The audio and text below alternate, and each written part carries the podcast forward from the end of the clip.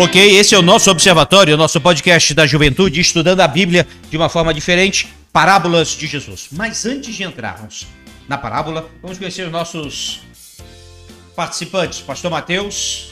Fala galera, bom dia, boa tarde, boa noite. Vamos aprender com a Bíblia. Júlia. Olá. Muito bem, historiadora. E Jonas. Olá.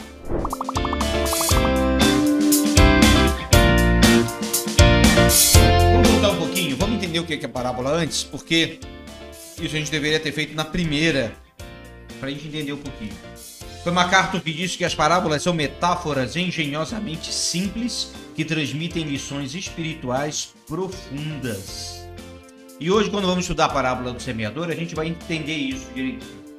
Um detalhe sobre a parábola do semeador, essa é uma das poucas parábolas em que Jesus explica claramente o que ele queria dizer. Entendendo as parábolas.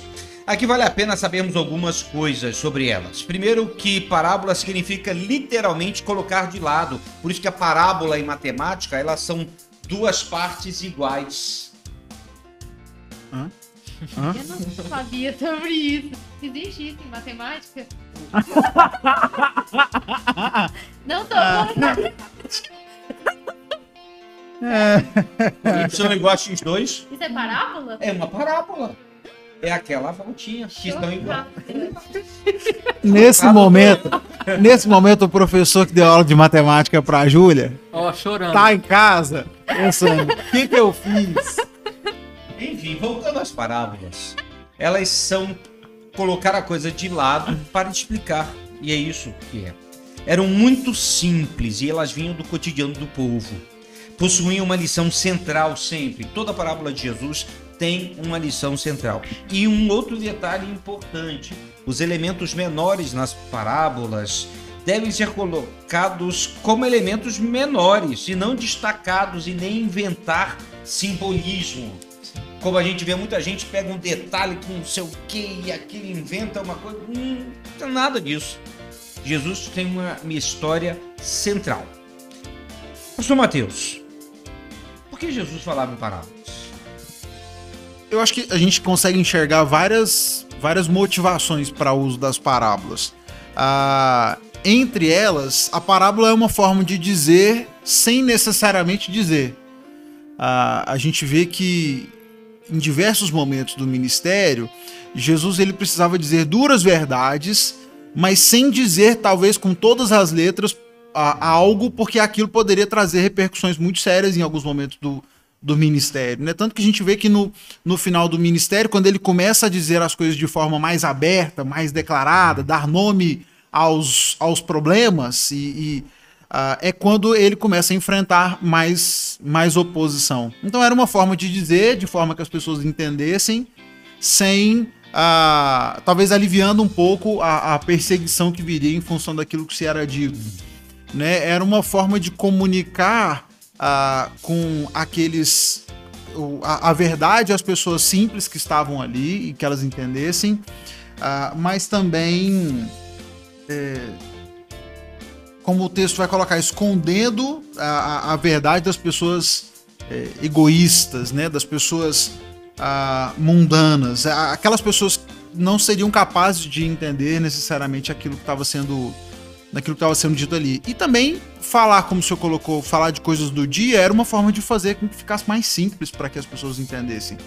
É, por mais que a gente tenha Jesus a, detentor de todo o conhecimento, ele lidava com pessoas muito limitadas num tempo é, onde, se a gente for pensar, né, aquilo que uma criança, talvez hoje nos nossos dias, absorve de informação ao longo da escola, aqueles homens ali ao longo da vida toda talvez não tivessem tido tanta informação, acesso a tanta coisa. Né? Então precisava falar verdades profundas, mas de forma simples que as pessoas pudessem entender.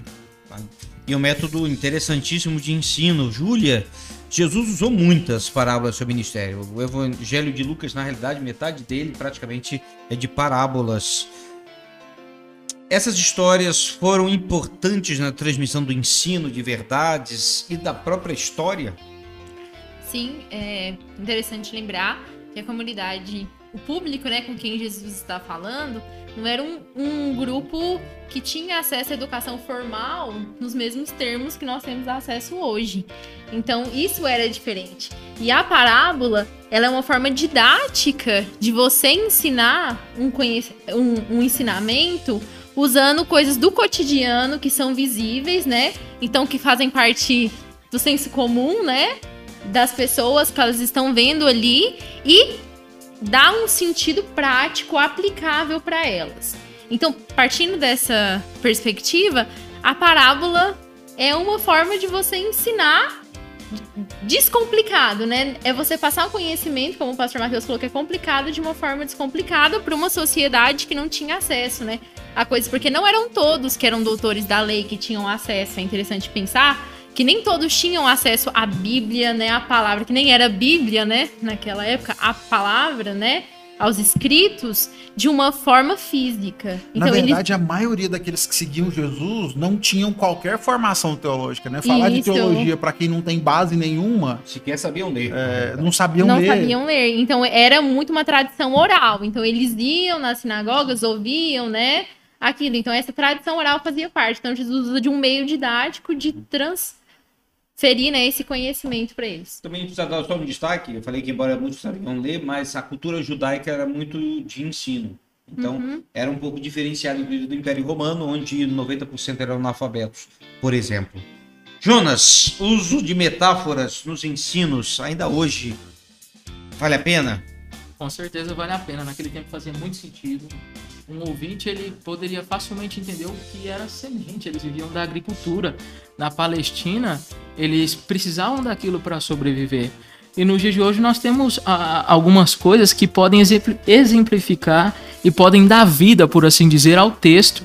E eu tive um bom professor no seminário que, que destacava isso sempre de que nós devemos dar, dar vida ao texto, né? Porque o que nós estamos lendo aqui é um, a, a Bíblia, né? Que foi inspirada dois mil anos atrás. Então, um livro assim, se a gente for ler e não colocar aplicação no caminho para o cristão, como ele deve andar, como diz lá em Salmo, que a, que a, que a palavra é luz, né? Que nos guia o nosso caminho. Então, sim, com certeza nós devemos usar metáforas para ilustrar é, e para dar entendimento e dar vida ao texto. E aí chegamos ao texto de hoje, está lá em Mateus capítulo 13, versos de 1 a 23, que é a conhecida parábola do semeador. Júlia, em pouquíssimas palavras, conte-nos a parábola. Então, pouquíssimas palavras. Eu. Você pode. Consigo. Acredito em você. Sou bem coach, né? Então, é, a história fala que Jesus, ele estava, né, cercado por uma grande multidão, como sempre a multidão estava cercando, né, ele ao redor dele. Então ele se senta num barco, né, vai no mar, senta no barco e de uma forma mais próxima dos seus discípulos, ele conta a parábola. Eis que havia um semeador e ele saiu a semear. E ele fala sobre a trajetória comum que um semeador naquela época teria. E ele fala que quando esse homem ele estava ali semeando, né, Aconteceu daquela semente cair numa terra que estava cheia de pedras. Então, por não ter terra funda, aquela semente não frutificou, morreu, né? Secou. Depois ela cai onde tem muitas ervas daninhas, aonde tem espinhos e ela também não consegue frutificar. E depois ele também fala sobre os pássaros, que os pássaros não comem. E por último, ele fala sobre uma realidade do semeador também, que é que a gente mais pensa, que ele jogou, a semente caiu numa terra boa, e frutificou. E aí ele vai explicar para aquelas pessoas, então, quem seria o semeador, quem seriam os solos e, quem ser... e o que significaria a semente. Vamos entrar agora nisso então. Pastor Mateus, caíram semente à beira do caminho. O que, que é isso?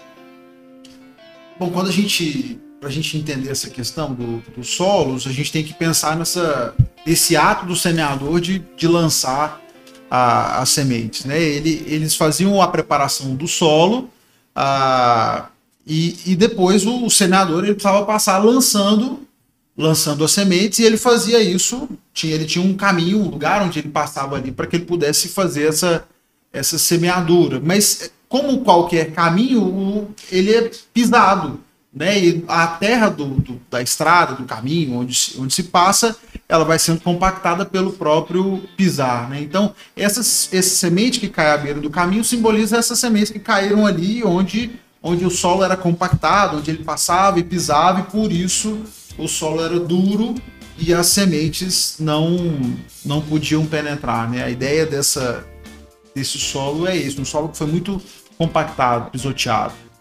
Jonas, caíram sobre as pedras. Sim, esse ato do, do semeador, né, limpar o terreno, né, o campo e, e preparar tudo, ele vinha com, uma bolsa, né, que é o bornal, que é a bolsa da época, e ele então enchia a mão, che- cheio de grãos e sementes, e ele lan- lançava no campo, né.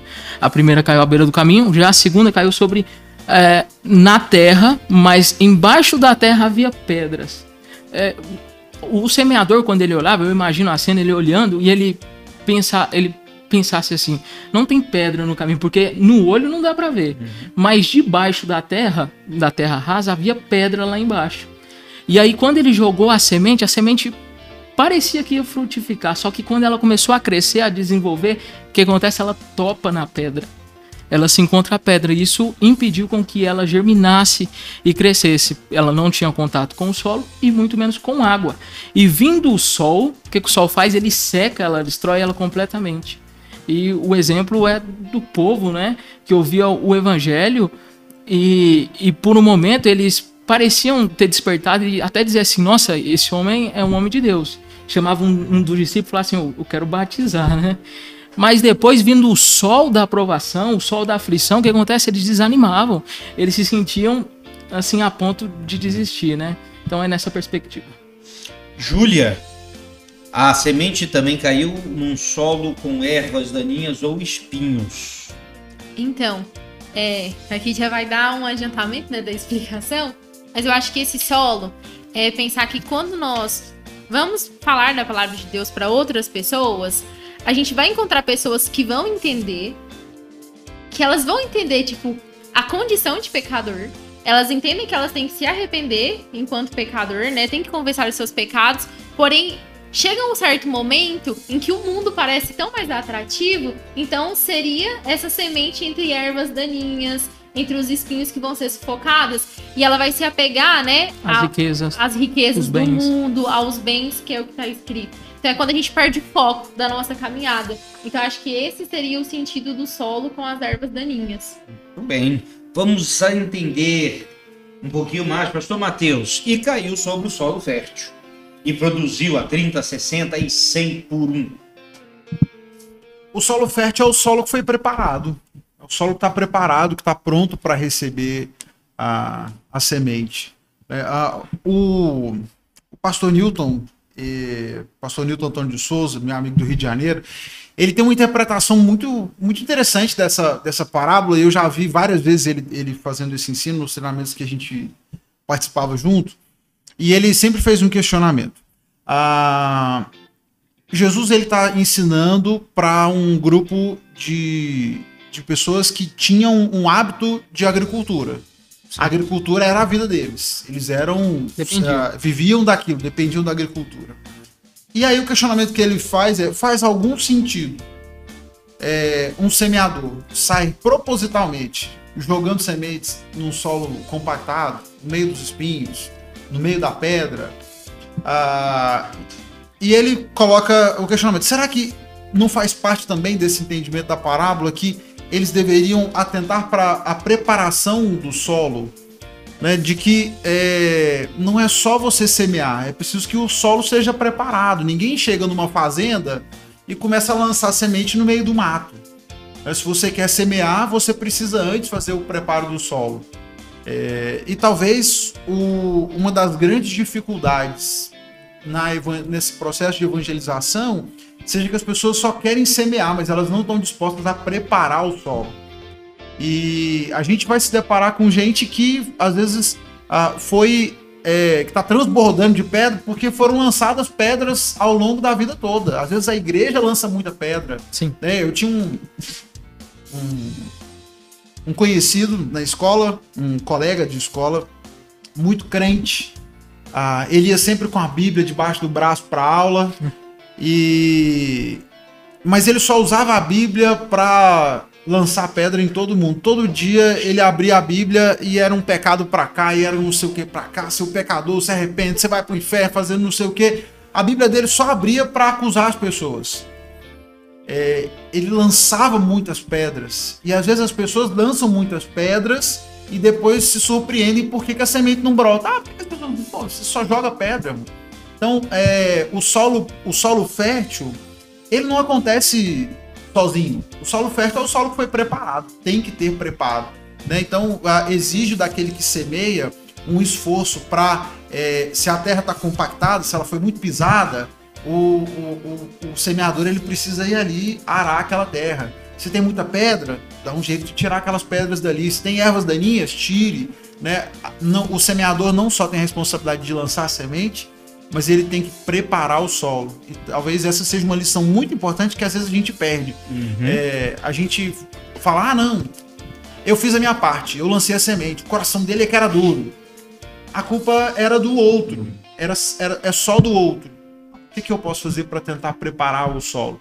Né? O fato do solo estar duro não quer dizer que ele não possa ser preparado. É Também, verdade. A forma como a gente apresenta o evangelho. Também. A gente chega na pessoa e fala assim: você quer aceitar Jesus? Porque se você não aceitar, você vai pro inferno. Ah.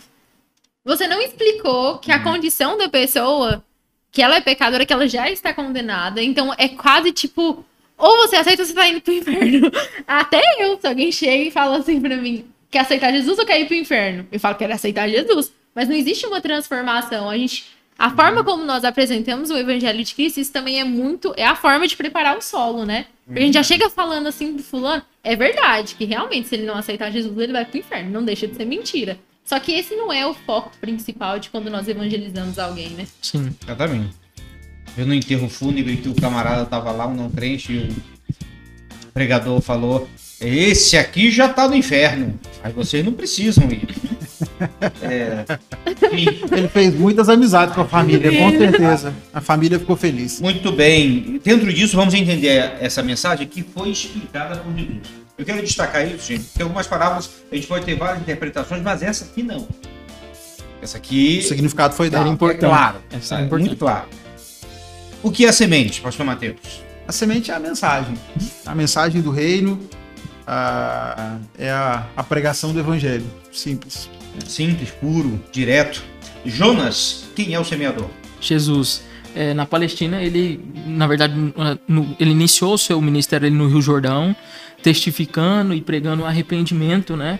Às outras pessoas. No caso, ele estava se referindo a ele, é, a maneira como as pessoas reagiam, né? Mas quem é o, o semeador é Jesus Cristo, no caso ali. A gente pode acrescentar também que há alguma interpretação que coloca o semeador como todo evangelista Sim. também, que anuncia o evangelho. Isso que vale a pena a gente dar esse destaque. Júlia, o que são os vários tipos de solo? Nós somos os vários tipos de solos. Então Jesus é o semeador, aquele que aceita Cristo é o semeador, ele vem com a palavra, a mensagem que é a semente, e nós somos aqueles que rejeitam ou não a palavra de Deus. Exatamente. O solo são os corações. Pastor Mateus, existe coração tão duro como um concreto? Existe. Ah, e aí é a questão do. Ah, existe, existe, existem as pessoas que estão avessas ao evangelho, que estão ah, rebeldes ao, ao, ao evangelho, né, se recusam a ouvir. A gente tem o texto de Êxodo 32, 9, né, a declaração, então o Senhor declarou, vi como esse povo é teimoso e é rebelde.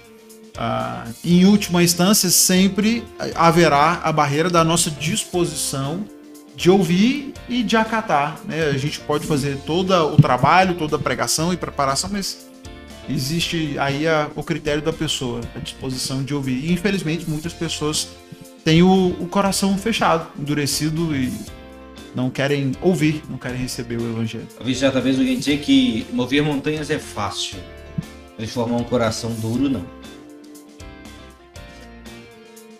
Júlia, o que é um ouvinte superficial? Existe isso hoje? Será? Nossa, é o que o ouvinte superficial é interessante porque lá em Tiago ele fala sobre isso, né? Sobre o ouvinte superficial. Eu vou ler aqui o que ele fala sobre isso. Porque se. Ah, tá. E sede cumpridores da palavra e não somente ouvintes, enganando-vos a vós mesmos. Porque se alguém é ouvinte da palavra e não cumpridor, ele é semelhante ao homem que contempla ao espelho seu rosto natural, porque se contempla a si mesmo e vai-se, e logo se esquece de como era.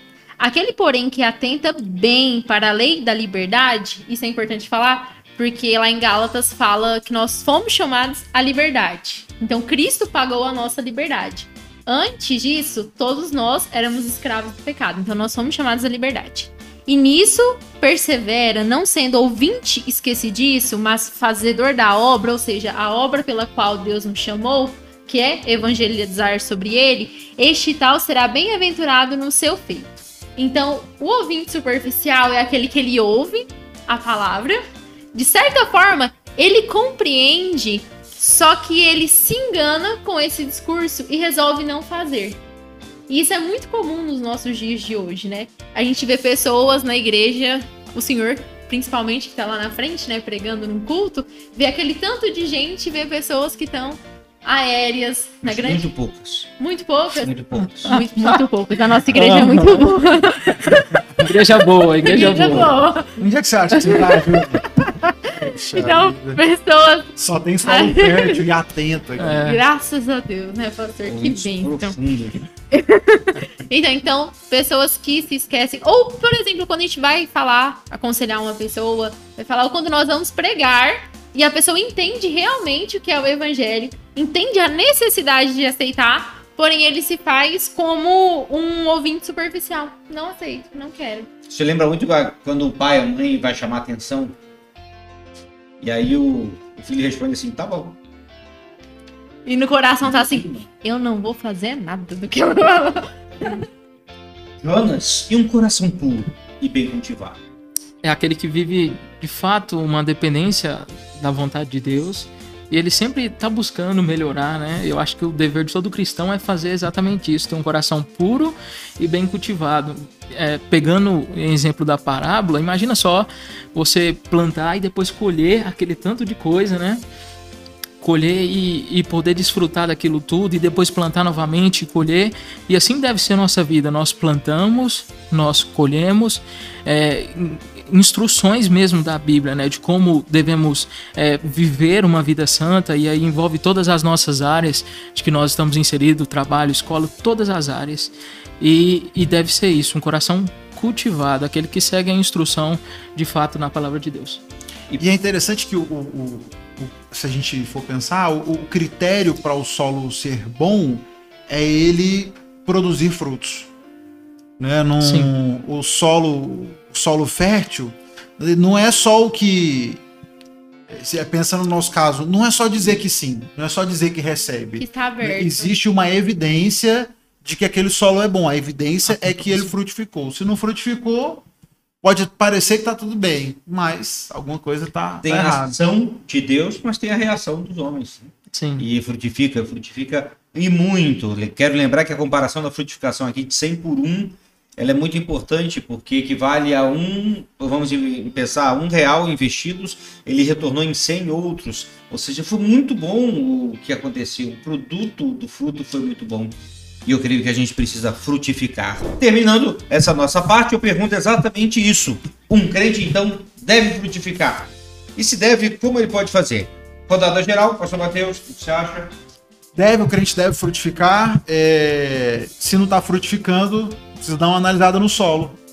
Ah, talvez as condições não estejam, não estejam ideais e o solo precisa ser tratado. E a gente sabe que quem tra- trata o solo também é o semeador, né? Que ele que a gente dê espaço para que ele possa trabalhar esse solo da nossa vida e identificar aquilo que tem impedido a gente de frutificar. Talvez sejam as preocupações da vida, como ele coloca. Às vezes as pessoas têm dificuldade de frutificar porque estão preocupadas demais com as coisas do, do mundo, os afazeres, com o trabalho, com a- as coisas da existência aqui e se esquecem das coisas de Deus. Por isso talvez não estejam frutificando. Então, se não há fruto, que o semeador possa ter espaço e encontrar em nós a disposição de, de tratar esse solo.